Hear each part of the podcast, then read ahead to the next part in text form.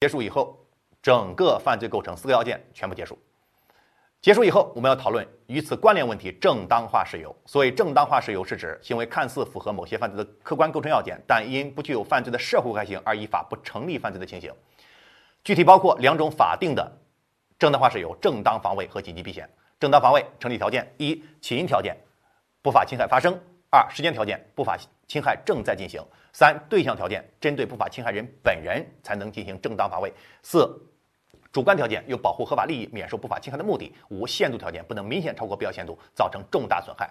五个条件再加上两个及紧急避险，存在着七个条件，多了一个限度条件和一个特别主体的例外。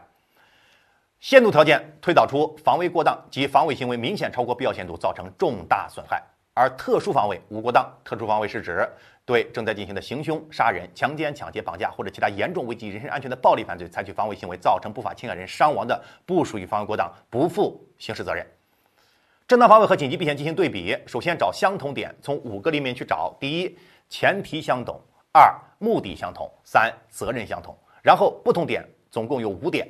一，危险的来源不同；二，损害的对象不同；危险来源不同。正当防卫的危险来源是不法侵害，而紧急避险的危险来源多种多样。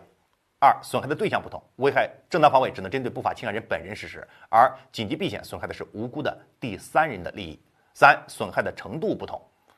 紧急避险保护的法益比造成的损害必须小于保护的法益，而正当防卫造成的损害可以大于保护的法益。好，三点不同。紧接着，紧急避险多了两个点拉过来，作为四和五，所以是五个不同点。那就是限制条件不同，紧急避险必须在迫不得已时才能实施，而正当防卫无此限制。主体限定不同，紧急避险不能适用于职务上、业务上负有特定责任的人，而正当防卫无此限制。好，整个犯罪构成讨论定罪标准。定罪标准先远观后近玩，远观一二三四，近玩拆解客体客观方面、主体主观方面，犯罪构成关联正当化事由。所以解决了两大问题：一、什么是犯罪？二、定罪标准犯罪构成。